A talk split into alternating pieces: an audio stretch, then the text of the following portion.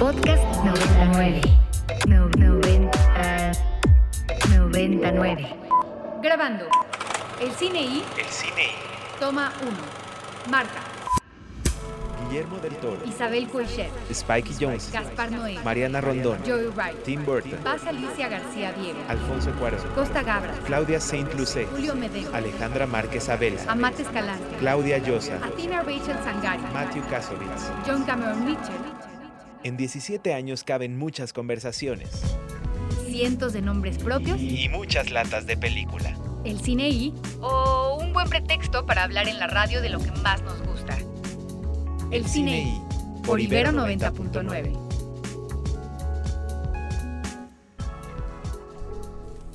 Once de la mañana con tres minutos transmitiendo completamente en vivo desde las instalaciones de la Universidad Iberoamericana en el rumbo de Santa Fe. Este es un programa más de El Cine I por la frecuencia de Ibero 90.9. Hoy es viernes 7 de octubre del 2022. ¿Escuchó usted bien? Viernes 7 de octubre ya. Dios. Si es que nos está escuchando usted en vivo, si nos escucha en nuestra versión de podcast, puede ser cualquier día y puede ser cualquier hora. La hora o el día que sea, yo sigo siendo el More y estoy muy contento de compartir micrófonos como es costumbre con mi queridísimo Ricardo Marín. ¿Cómo estás, Rick? ¿Qué tal, More? Eh, feliz, feliz un viernes más, hablando de puro cine, eh, con muchos grandes temas, grandes invitados también. Entonces, sí, muy feliz, More. Y está en la mesa de este programa, como es costumbre, igual que todos los viernes, mi querido Andrés Durán Moreno. ¿Cómo estás, Andrés? Agitado, More. Después de aventar estas escaleras hasta encima del... Sí, casi no te escuchas así. la, ¿eh? Sí. la- venganza de las escaleras. Andrés es eh, deportista, hace parkour, se viene en bicicleta a la Ibero, Sí, sí. pero las escaleras de caracol del Me edificio P de la Universidad Iberoamericana son traicioneras. Aldebarán está en los controles y asiente con la cabeza. Es un lujo que nos damos de vez en vez los viernes, ¿no? Este, nos ayudan Aldebarán o el querido David Obando y siempre estamos muy contentos y agradecidos con ellos. Eh, Rick, entramos en materia. eh, con el obituario, con algo que arrancamos semana a semana el programa. Eh, hablábamos hace pocas semanas aquí, no sé si 15 días o 3 semanas, de que la Academia Norteamericana de Cine le ofreció una disculpa pública a un personaje muy particular que hace algunas décadas fue a rechazar el Oscar que le entregaban como mejor actor a Marlon Brando por Así su es. papel de Vito Corleone en el clásico de Francis Ford Coppola. Esta mujer eh, parte de una comunidad de los pueblos eh, eh, américo en Eh, Sería indígena, indígena norteamericano, Apache específicamente. es exactamente eh, como eh, Sachin Little Feather. Little Feather, sí, sí, sí. Li- Little Feather, eso, saludos a mi Miss de Inglés en Tlaxcala. este em, recibió una disculpa hace 15 días, 3 semanas. Sí, más o menos. Recibió una disculpa de parte de la academia por el trato que se le dio post la entrega de los premios. Principalmente fue, fue abucheada por muchos de ellos y fue recibida hostilmente por miembros de la comunidad cinematográfica. Eh, de John los Wayne entre ellos, Ay, ¿no? ah, sí, ella, ella da- dio testimonio de cómo John Wayne tuvo que ser como sostenido de una agresión física incluso, ¿no? Eh, lo cual pues es muy- va muy con el carácter de John Wayne parece. Pero sí, justamente eso fue lo que sucedió. La, la academia le ofreció una disculpa por estos su- sucesos. Esta semana falleció. Y esta semana falleció Sachin Little Feather. Eh, tenía una fue de una enfermedad natural, justamente. Y el, el- el fallecimiento viene en el contexto de esta disculpa, justamente, ¿no? O sea, esa es la cuestión. O sea, fue inmediatamente, fue, fue muy poco tiempo el que, el que hubo entre las dos, ¿no? Entonces es importante, creo, que se reconozca eh, la como la el suceso y los cambios que generó este suceso también, porque es importante, creo yo. Creo que no, no ha habido suceso similar en los Oscars desde entonces, se han tomado medidas para que no vuelva a ocurrir, justamente. Y, y- y, pues creo que eso es como lo más relevante que, que podemos mencionar como alrededor de, de ella en un panorama mainstream, más allá como de su trabajo como activista. Sí, etcétera. esto pensando en tiempos en los que ya la propia transmisión en vivo de la entrega de los Óscares, que en la última de sus versiones tuvo también esta durísima polémica de Sí. bofetadas y gritos, sombrerazos, ¿no? Sí, este, que en otros años eh, la nota terminó siendo que quienes entregaban el premio a la mejor película, el premio más importante de la noche, se equivocaban de película, ¿no? Este, pero también en donde se ha cuestionado mucho en las últimas entregas y en los últimos años, Rick, eh, el simple hecho de que la transmisión continúe siendo relevante o no por cómo han caído las audiencias Así y con- con muchas cosas que han cambiado. En esta lógica, en su momento fue un acto simbólico de protesta muy importante Sí. el que Marlon Brando rechazara el Oscar y el que le pidiera a, a Sachin que fuera a rechazarlo en su nombre, eh, criticando, quejándose, protestando, ¿no? Utilizando el acto para hacer una manifestación pública de rechazo a cómo se habían representado a los pueblos eh, originarios de los Estados Unidos en eh, el mainstream, en los medios, en la televisión, en el cine, ¿no? Y no solo eso, también mencionó justo el suceso de, que, de un lugar llamado Wounded Knee. Fue un enfrentamiento, justamente, eh, altercado físico con armas de fuego entre naciones nativoamericanas y Fuerzas Armadas de Estados Unidos, justamente, que era un, era un suceso que del que casi no se platicó en los medios y ese fue el, el, pues la plataforma mainstream del momento, justo Sí. para, para, para darle, para ventilar ese asunto. Luego, algunos años después, este, eh, eh, el, la superestrella del, del cine este, documental eh, norteamericano, Michael Moore, ¿no? Le dijo, shame on you, Mr. Bush, Dios, ¿no? ese- En vivo al, al presidente de los Estados Unidos en, en su momento. Entre y bueno, en tiempos que hoy son muy distintos, eh, en tiempos donde lo políticamente correcto a veces domina, pues le habían ofrecido su disculpa pública a Sachin hace unos días y tristemente falleció esta semana. Es el personaje protagónico del obituario del día de hoy, eh, con lo cual una vez cubierto, Rick, podemos pasar a otro tema del cual hablaremos a lo largo del programa. Este, pero además también hablaremos el martes al mediodía en un programa especial que se transmitirá en Ibero 90.9 con motivo de la sexagésima cuarta entrega de los premios Ariel de la Academia Mexicana de Cine. Empezamos una conversación hace meses ya eh, con Leticia Guijara, presidenta de la Academia, y con muchas y muchos nominados que han desfilado por estos eh, micrófonos semana a semana. Y ya el martes se entregan los Arieles, Rick. Justamente, ya estamos muy emocionados de esta gran contienda de, pues, de excelentes películas que destaca parte de lo mejor que, digamos, se ha estrenado en el panorama mexicano en, los, en el último año, últimos años probablemente. Pero sí, muy emocionados al respecto. Mis apuestas están con la excelente Una película de policías, película que amé de Alonso Ruiz Palacios. No sé con cuál estén tus apuestas, More, pero sí. Pues es que creo que va a ser una entrega muy peleada y, Sí. y- y creo que la otra gran favorita de la noche puede ser Noche de Fuego de Sí. Tatiana Hueso, ¿no? No, es la, más Este, nominada.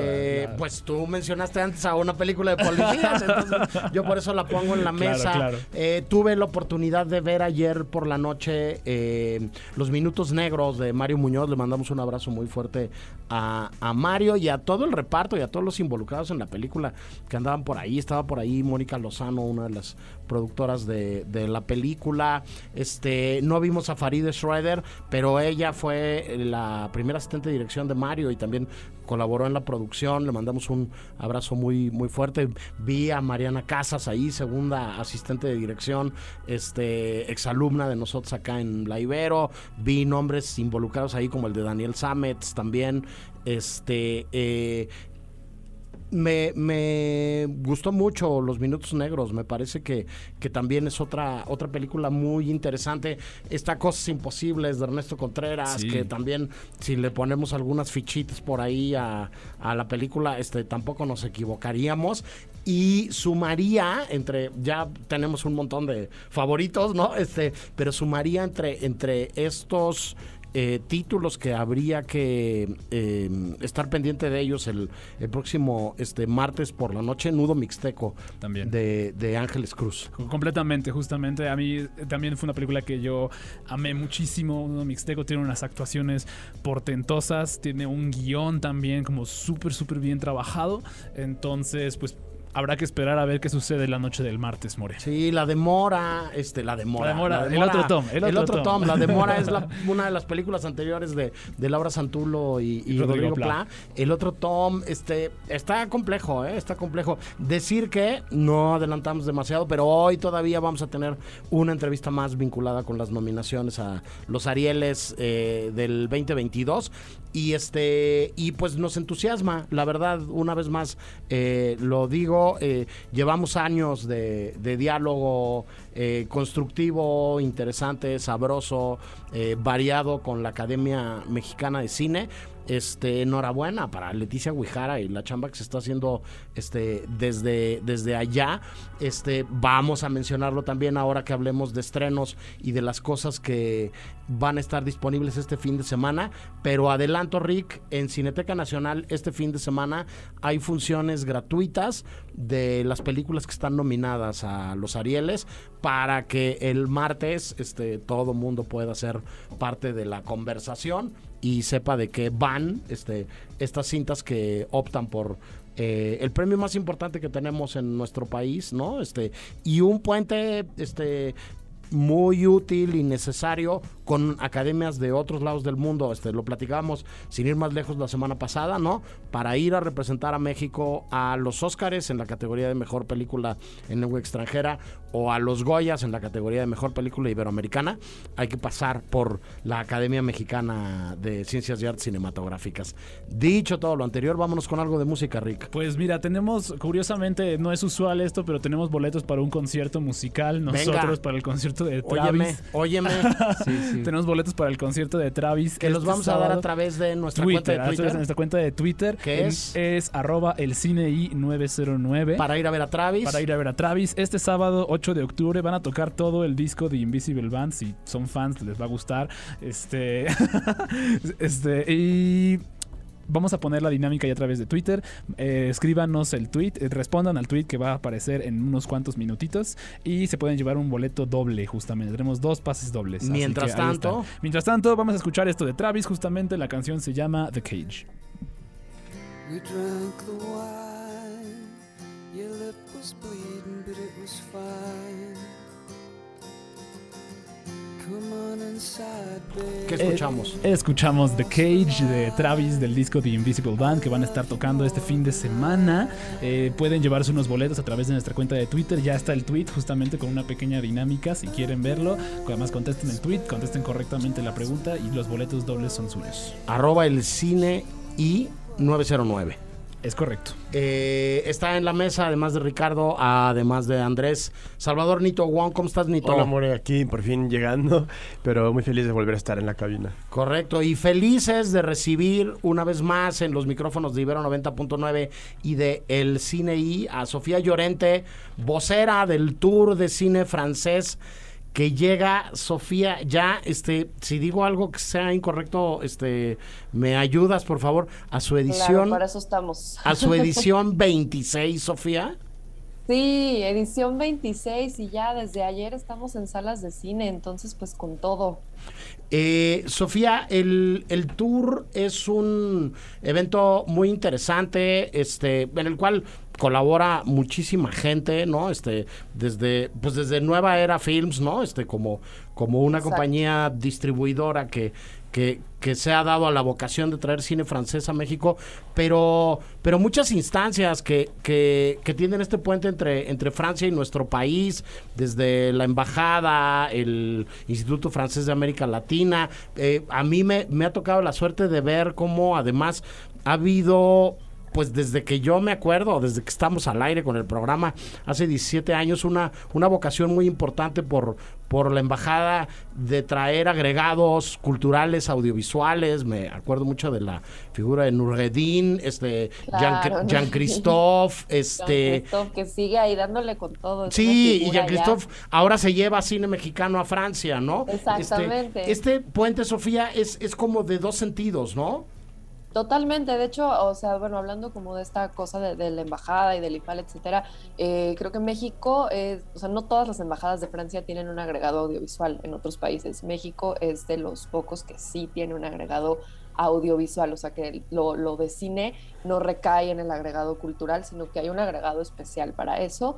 Este, y bueno, pues ese era el, el área en la que yo me desempeñaba durante pues, seis años hasta hace una semana. Entonces, eh, pues sí, sí, muy interesante precisamente toda esta cooperación que existe entre pues entre México y Francia a nivel cultural, eh, como dices, es una relación pues ya histórica de muchísimos años, ¿no? El IFAL que existe desde los años 40, ¿no? Y siempre fue como este, pues este bastión para el cine europeo, para el cine diferente, ¿no? Y creo que es donde mucha gente en nuestro país, eh, pues hizo su cultura cinematográfica, ¿no?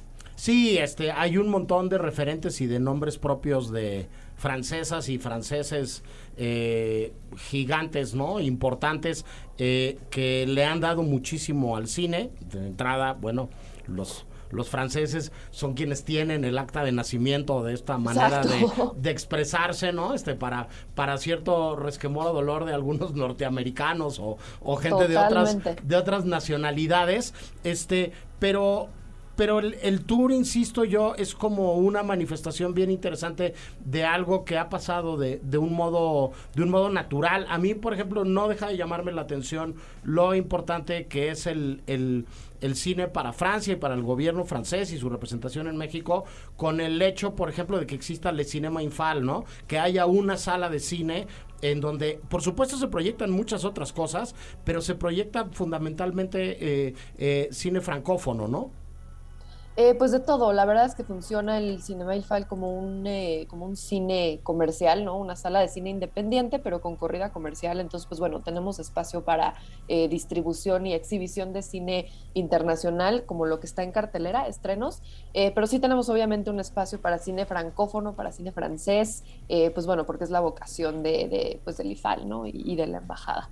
Sí, yo era muy malo para los idiomas, bueno, sigo siendo, ¿no? Pero a mí me, me enseñaban inglés con películas y me enseñaban inglés con canciones, entonces, por supuesto que funciona, este, habría que, supuesto. que- que decirle a quienes, este, eh, se preguntan cómo hacerle, que ver mucho cine en otros idiomas te va ayudando, este, a, a irle aprendiendo.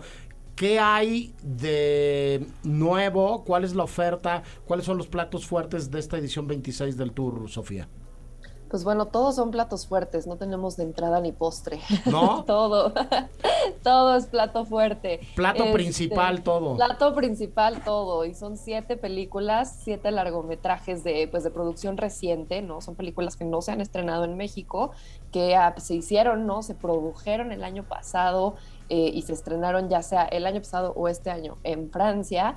Y pues bueno, como siempre es una selección muy padre que trae el Tour de Cine francés, es una selección de pues de lo mejor de cine comercial francés. Eh, siete películas, todas de ficción, hay que mencionarlo, ¿no? Todo es cine de ficción. Y creo que también es importante mencionar que eh, pues son películas cuyo fin es entretener, ¿no?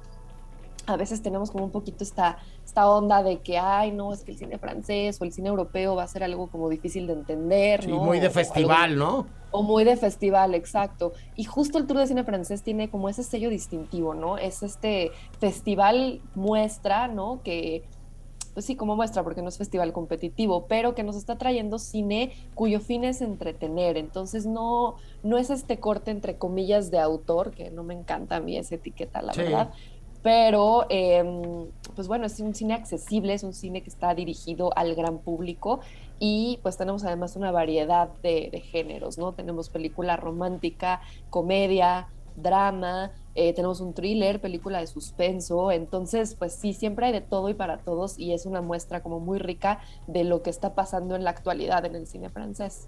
Sí, decir que a través del tour nos hemos hecho eh, habituales de, de muchos nombres que hoy ya ya son como, como mucho más eh, familiares, ¿no? Este, pero conocimos a Marion Cotillard a través del, del Tour de Cine Francés, conocimos a Melanie Laurent a través del Tour de Cine Francés, con- conocimos a Jean Reno a través del Tour de Cine Francés, este, A François Cluzet, o sea, sí, tienes toda la razón. Definitivamente, eh, el Tour de Cine francés, creo que ese ha sido uno de sus grandes logros, ¿no? Que el público mexicano, que, o sea, estamos a un océano de distancia de Francia, ¿no? Y no compartimos idioma, eh, pero el público mexicano ya logra identificar, ¿no? A estos actores, esta manera de contar historias, o sea, ya tenemos de verdad un muy mapeado el panorama del cine francés aquí en México. Entonces, eh, pues yo creo que ese es un, un gran logro de estos 26 años de- del Tour, ¿no? Sí, y pasa lo mismo con, con directoras o con directores, ¿no? Este, de pronto hay una vez más otra película de Cédric Clapiche.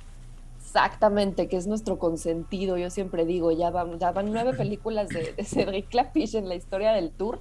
Ya vamos por la décima, ahora sí. Creo que es el director que más películas ha tenido en, en la historia del tour. Entonces, pues felices de tener aquí su nueva, su más reciente producción en movimiento, que está además increíble. A mí me fascinó esa película. Él además es adorable, es un tipazo. Él y su guionista, Santiago Amigorena, son los dos tipazos. Entonces, pues es una película que les recomiendo muchísimo.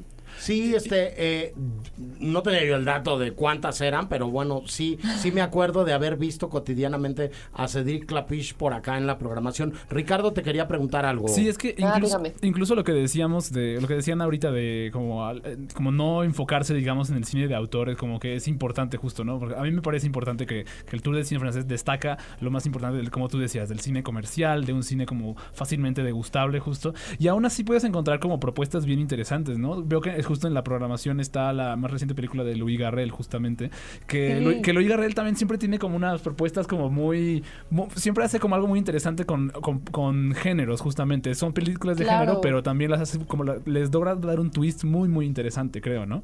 No, y además Luis Garrel, que bueno, ya es así, casi casi es como realeza cinematográfica, también. ¿no? En Francia, o sea, es este, aparte es un galanazo.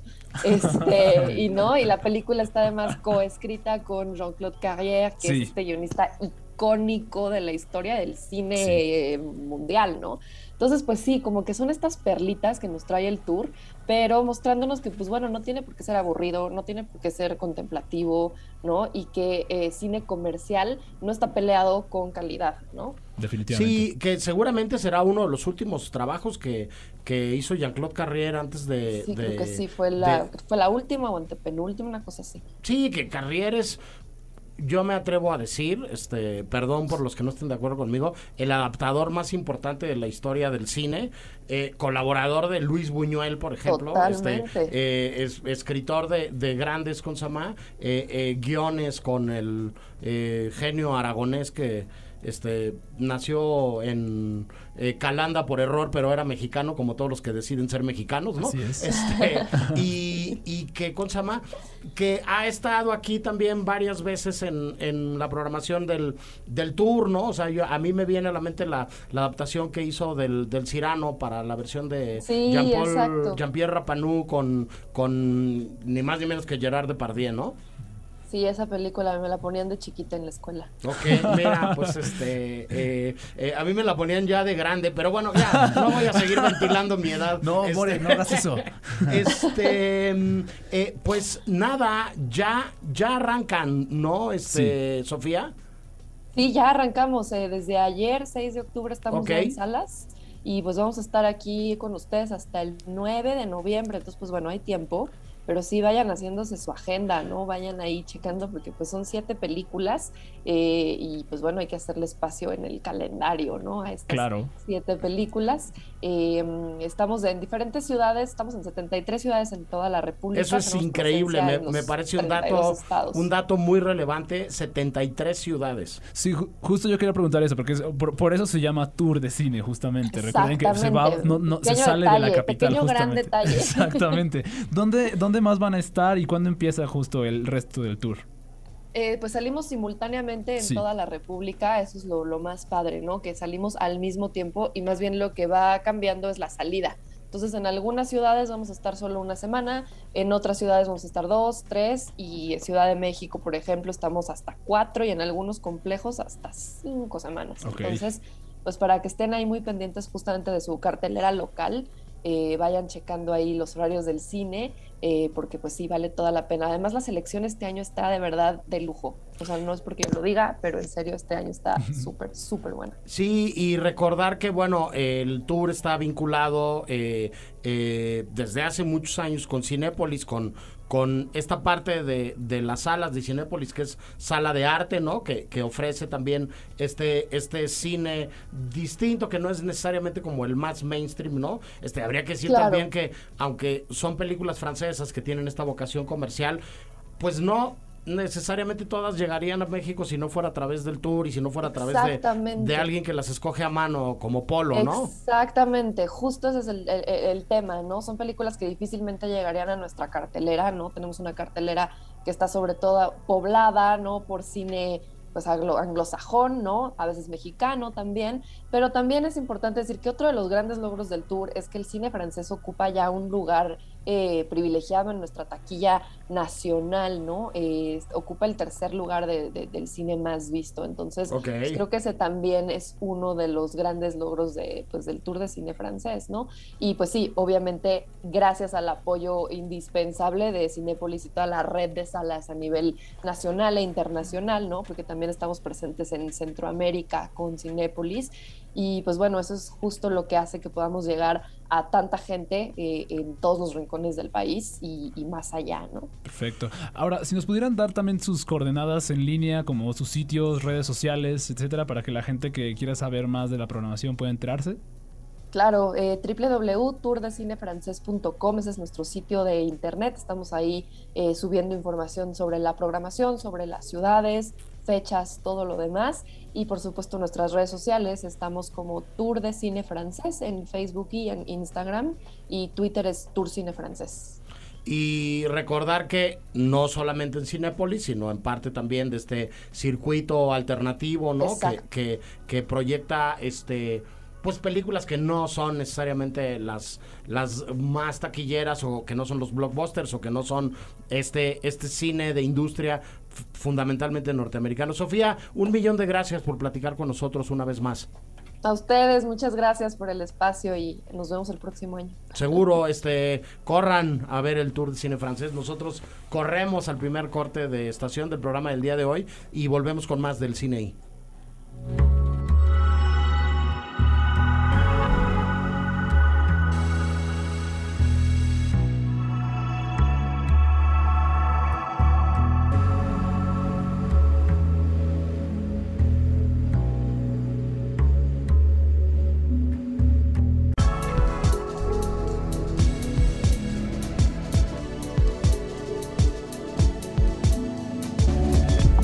I. El Cine I presenta Presenta. Apuntes sobre el futuro del celuloide. Toma, Toma 3. Nos estamos dando cuenta de que este cambio va más allá de la manera de distribuir el cine. Está mutando la relación que las películas crean con el público. Paulo Sorrentino. El Cine I presenta presenta. Apuntes sobre el futuro del celuloide. Toma 2. Toma dos. Todo va a ser diferente a partir de ahora. Viene una nueva generación que ve de otra manera el arte del cine. Eso sí, el cine seguirá porque siempre necesitaremos historias. Costa Gabras. Seguimos en vivo en el cine I, sigo siendo el More y continuamos platicando sobre películas. eh, hablábamos hace un momento, mi querido Nito, eh, de algunos nombres propios que de la actuación o la interpretación se han pasado detrás de la cámara, ¿no? Este, en el caso del Tour de Cine francés hablamos de Louis Garrel, hablamos de Melanie Laurent, por ejemplo. Eh, Vigo Mortensen anda en esas, Nito, y anunció un proyecto futuro. Sí, así es, More. Eh, Viggo Mortensen va a dirigir un western. Bueno, no es un western tal cual, es más bien una historia de amor situada en un periodo alrededor de la Guerra Civil de Estados Unidos, donde va a actuar Vicky Krieps, la que protagonizó El Hilo Fantasma con Paul Thomas Anderson. Wow. Y esta sería su segunda película de Viggo Mortensen. La primera fue en 2020, que se llama Falling, y habla sobre un hombre gay que tiene un papá homofóbico y que su papá le empieza a dar demencia. Entonces, y esa estuvo en la selección oficial de Cannes. Entonces, Sí, hay un montón de nombres propios de directoras y directores que, que de enfrente de la cámara han pasado a detrás de la cámara en fechas recientes. No sé, a mí me encanta la, la primer película como directora de Maggie Gyllenhaal, ¿no? Que es La hija obscura. Este... Está el caso, por ejemplo, de Matthew Kasovitz, ¿no? Que además de interpretar, dirige las carreras de gente que creo que se ha vuelto más relevante en la dirección que en la interpretación, como Clint Eastwood, ¿no? Este, por poner solamente algunos ejemplos. Bueno, Clint Eastwood es, es su, su, su vaquero sin nombre es como de las figuras más icónicas del, del mundo del cine. Entonces yo eh, debatiría si, Está es, bien, si es no más tenemos, relevante. No tenemos que si es estar de acuerdo. Yo nada más sí. diría que tiene 50 Sí, sí, películas sí. como director, ¿no? No cualquier y cosa. Que, ¿cómo se llama? y que entre esas 50 películas tiene unas películas que son portentosas. Este, Los Imperdonables, ¿no? Sí, Este, sí. Me parece que es una película. Impresionante. eh, Río Místico, me parece que es una película inmensa. Este, Incluso la última que hizo, la de Cry Macho, también tiene algo muy particular de ella. A mí me sorprendió muchísimo Richard Jewell también. Es una excelente Bird, película. Por ejemplo. Esa no la vi. Eh, ah, pero es la biografía, ¿no? Sí, de, sí, claro. de, de Charlie Parker. Sí, exactamente. No, Sí, no, este Eastwood tiene ahí como, como eh, una buena cantidad de películas este, relevantes como para que lo discutamos luego Sí, con definitivamente. un café o una cerveza cínito. Ah, que quería también a, a mencionar que la película está produciendo un estudio mexicano que se llama Talipot Studios, que lo dirige una mexicana que se llama Regina Solórzano, que también produjo Annette de Leos Carax. Entonces, es algo interesante eso. Andrés, ¿querías agregar algo? Sí, mencionar que pues, Annette estuvo haciendo, creo que sí fue la película que abrió Morelia el año pasado. Es correcto. Y yo la verdad es que no conocía a los Carax, vi esta película y dije, ¿qué es esto, no? Que es lo mejor de No, todo, ¿no? Que bueno, no sabía pues- que lo y, y- y muy padre porque allá en Morelia, los Carax pues muy...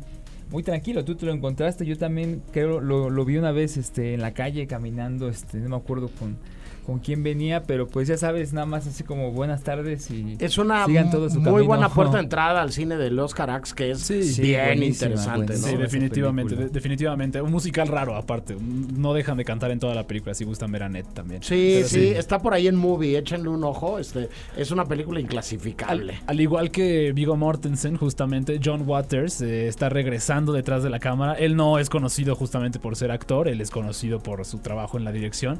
Pero a mí esto me. Esto me trae una emoción impresionante. John Waters creo es de los realizadores más sui generis que hay en el panorama del cine norteamericano. Eh, no hay realizador que tenga el estilo y como las ganas de tal vez incomodar con tantas risas como lo hace él. Y ahora resulta que va a regresar justamente a la, a la dirección. Eh, va, a re- va a adaptar su propia, su propia novela llamada Liar Mouth.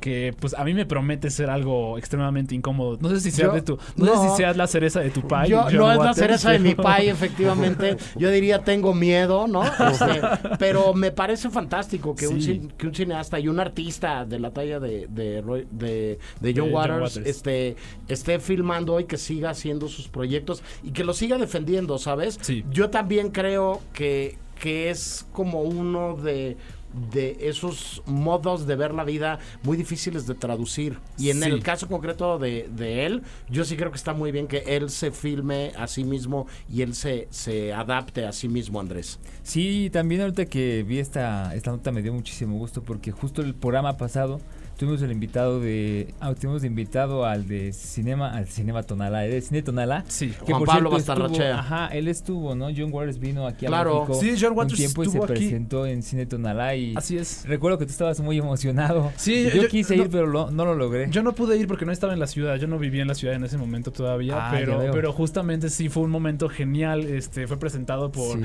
por, ay no me acuerdo quién fue la persona que estuvo moderando la plática de John Waters, pero sí fue un momento genial para los que somos fans, seguramente, y vaya, conocer a una persona como él tan tan como, no sé, me parece una persona tan amable y tan honesta con el hecho de que él viene aquí a hacer reír a las personas. Tal vez no te guste cómo lo va a hacer, pero lo va- es su intención.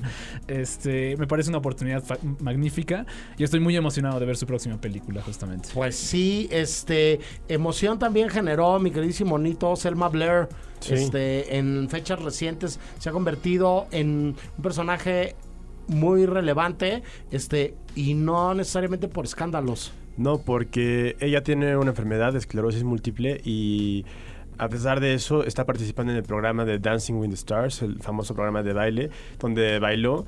Ella eh, tuvo su, bueno, yo creo que sus películas más famosas son de principios de los 2000, a finales de los 90, eh, muy famosa en, en Legalmente Rubia, es, es la digamos rival de la protagonista y también sale en Cruel Intentions, una Es película un- Así es. Una, una muchachita manipulada Sí. en la película por, por los personajes protagónicos, este, que además personificó el que para mucha gente es el beso más memorable de esa década en el cine, ¿no? Este, un, un, un beso con Sarah Michelle, Sarah Michelle Gellar, así es, justamente. Este, eh, alguien que también es muy famosa por ser el interés amoroso de Hellboy, ¿no? Este, Sí, sí, sí, eh, y por quien llora, este, escuchando a Barry Manilow, este, el personaje principal tomándose una Tecate Light.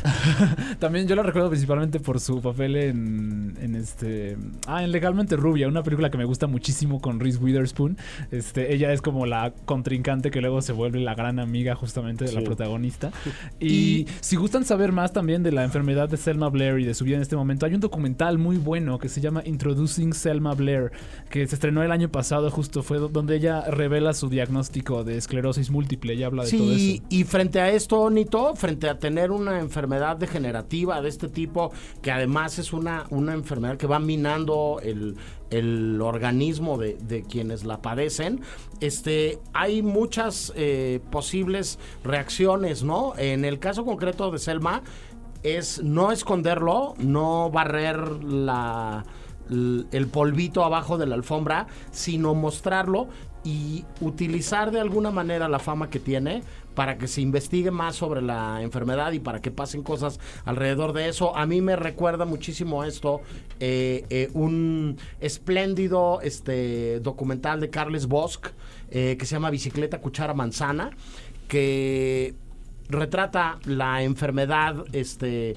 en ese caso en concreto, de, de em, Pascal Maragall, un político catalán muy importante que este, parecía que iba directo a, la a una candidatura para el gobierno español después de, de haber sido alguien muy relevante en Cataluña, ¿no?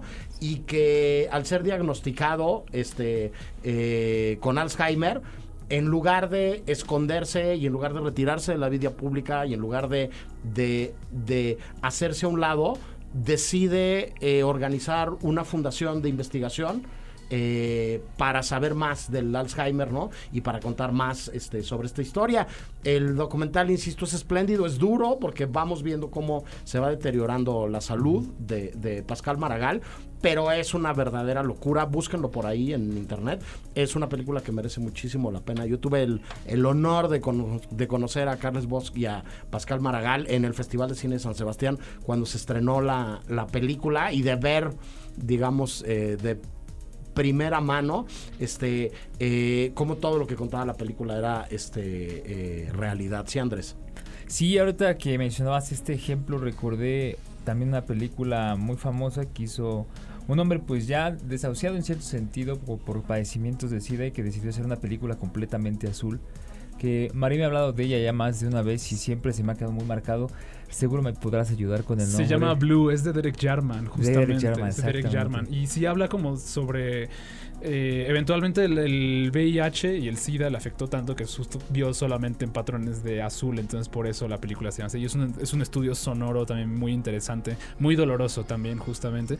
Que justo habla sobre el entendimiento de su, del- de su mundo a través de este color y a través de la enfermedad, justamente. También es otra reflexión interesante sobre enfermedades, justamente, More. Sí, perdón, y aquí nomás quería apuntar a esta particularidad que tiene el cine, ¿no? Que es una ventana para pues para hablar de algo que es bien humano, ¿no? Y como todo buen arte que se pueda aludir a sí mismo, creo que pues estas películas son de esas cosas bien valiosas, ¿no? Que tiene el cine que luego pues la ficción muy naturalmente nos toma la atención, pero asomarnos a piezas así pues es bien chido y y pues bien padre poder ver esto también, ¿no? Porque pues al final nos salude, More. Sí, también es chida la música, Rick. Vamos a escuchar algo. ¿Qué tienes? Por supuesto que sí. Vamos a escuchar algo de. No hemos puesto mucho Santa Sabina en la historia de este programa, creo. O si no, si sí hemos puesto, no hemos puesto lo suficiente. Ok. Esto es Azul Casi Morado de Santa Sabina y ahorita les decimos por qué. Venga.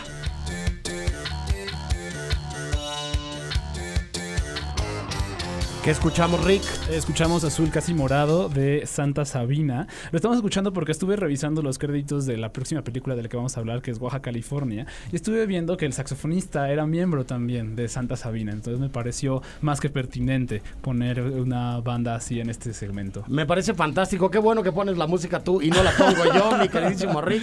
Porque si no, quién sabe qué hubiera puesto. Pero bueno, este es un pretexto extraordinario para darle la bienvenida a la siguiente de nuestras invitadas. Eh, me da muchísimo gusto recibir este de nuevo, porque creo que ya habíamos platicado en alguna ocasión, eh, con Trisha Sif, directora de Oaxaca, California, que se estrenó esta semana en la cartelera comercial de nuestro país, pero que también es una de las aspirantes a ganar el premio Ariel de la Academia Mexicana de Ciencias y Artes Cinematográficas de nuestro país el próximo martes. ¿Cómo estás, Trisha?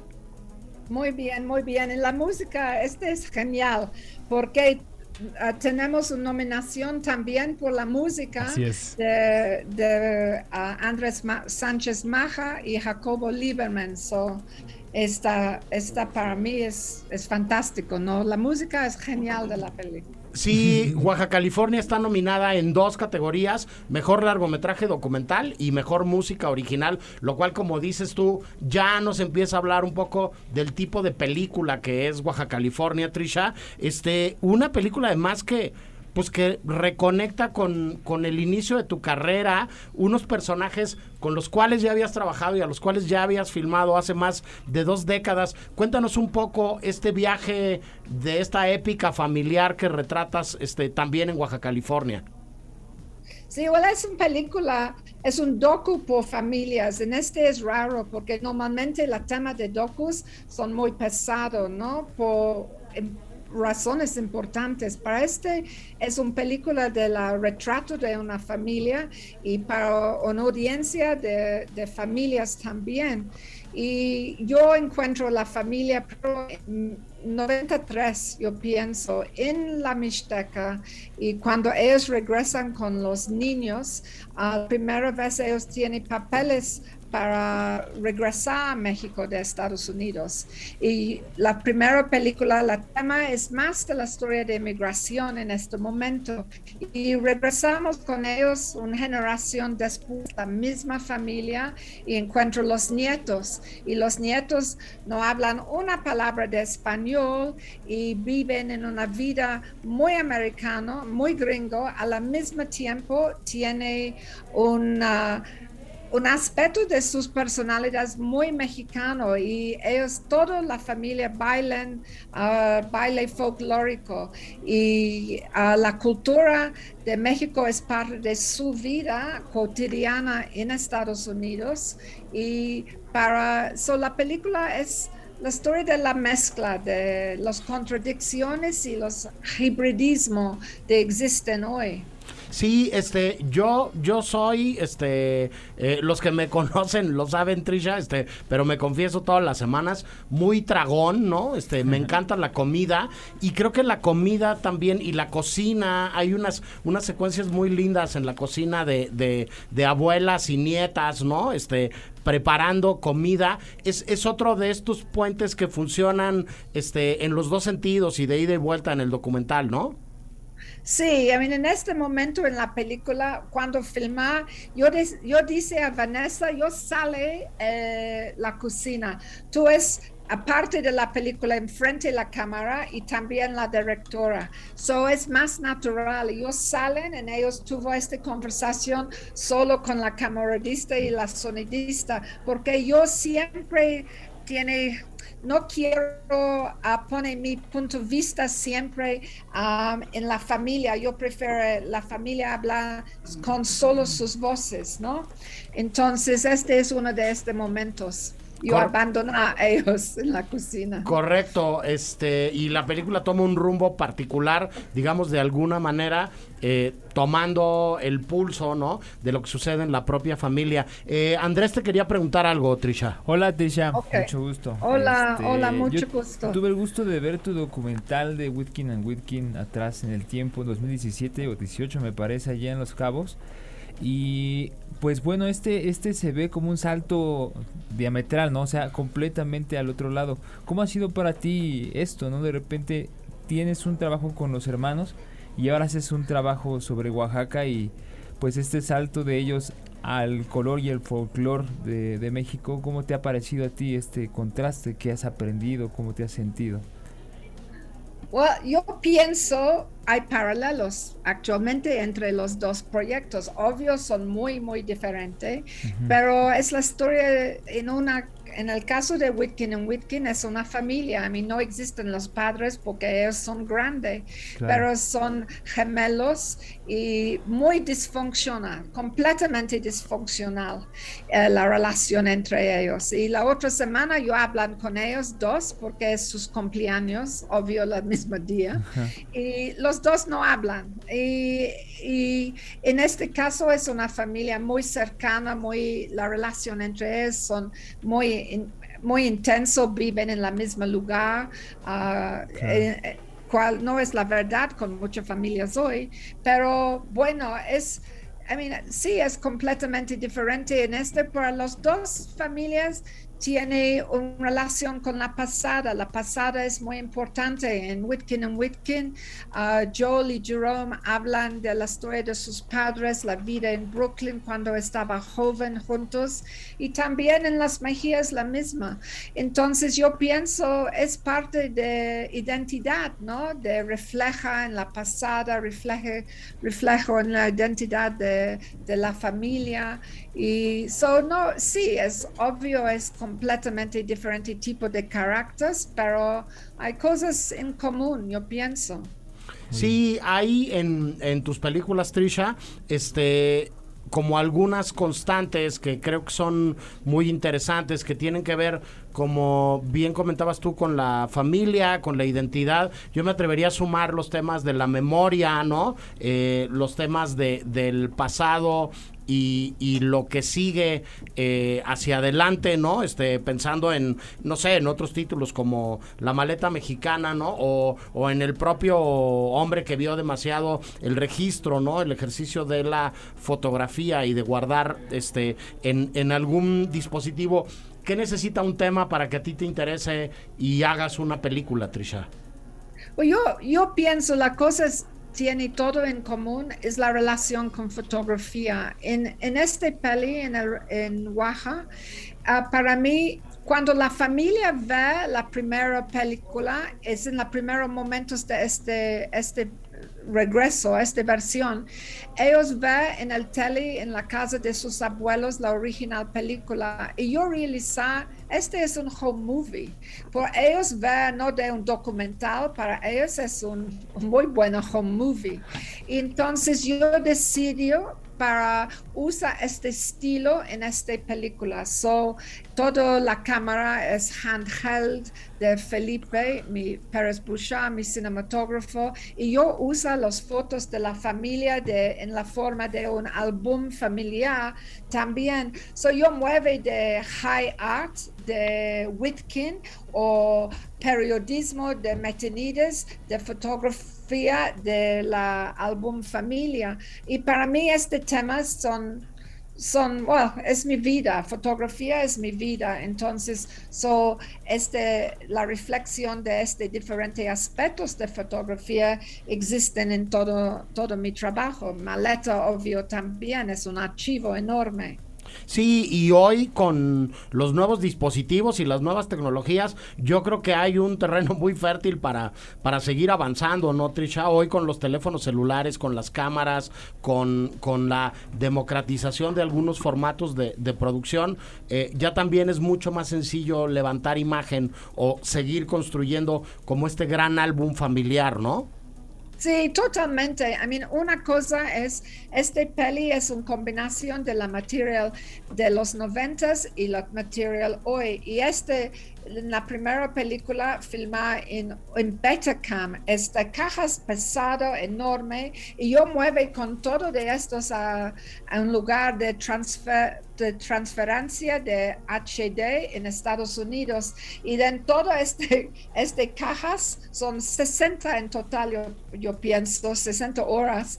Yo es en una disco duro por ejemplo. Y también la familia durante, uf, durante todo, todo el tiempo de producción del peli, la familia toma, selfies y uno de los hijos, Neo, uh, Noé, él, uh, filma, nosotros filmar y, y so, es, sí es parte de la democracia también porque él da gente la oportunidad de filmar cosas que no es no es posible antes. La cosa en Jaltepec que no cambió en toda esta época de más de 25 años es no, no hay internet. Entonces, so, no hay antes y no hay hoy. Solo en el techo es posible, a veces encuentro un signal. Pues sí, este, hay algunas cosas que, que no cambiarán, nunca parece, ¿no? Este, como que llegue una señal buena de, de, celular a determinadas comunidades en nuestro país. Trisha, un millón de gracias por platicar con nosotros. Muchísima suerte con el estreno en salas. Mucha suerte el martes en Los Arieles también. Ay, y, muchas gracias. Y solo ponemos en pausa la conversación. Estoy seguro que nos vamos a volver a encontrar para platicar de tu siguiente proyecto, ¿no? Y para seguir hablando de, de cine, de memoria, de fotografía, de, de, documental y sobre todo de películas espléndidamente hechas. Muchas felicidades también por esta y gracias por platicar con nosotros. Muchas gracias a, a ustedes. Bueno, Chao. nosotros vamos al corte de la hora y regresamos con la segunda mitad del cine y del día de hoy.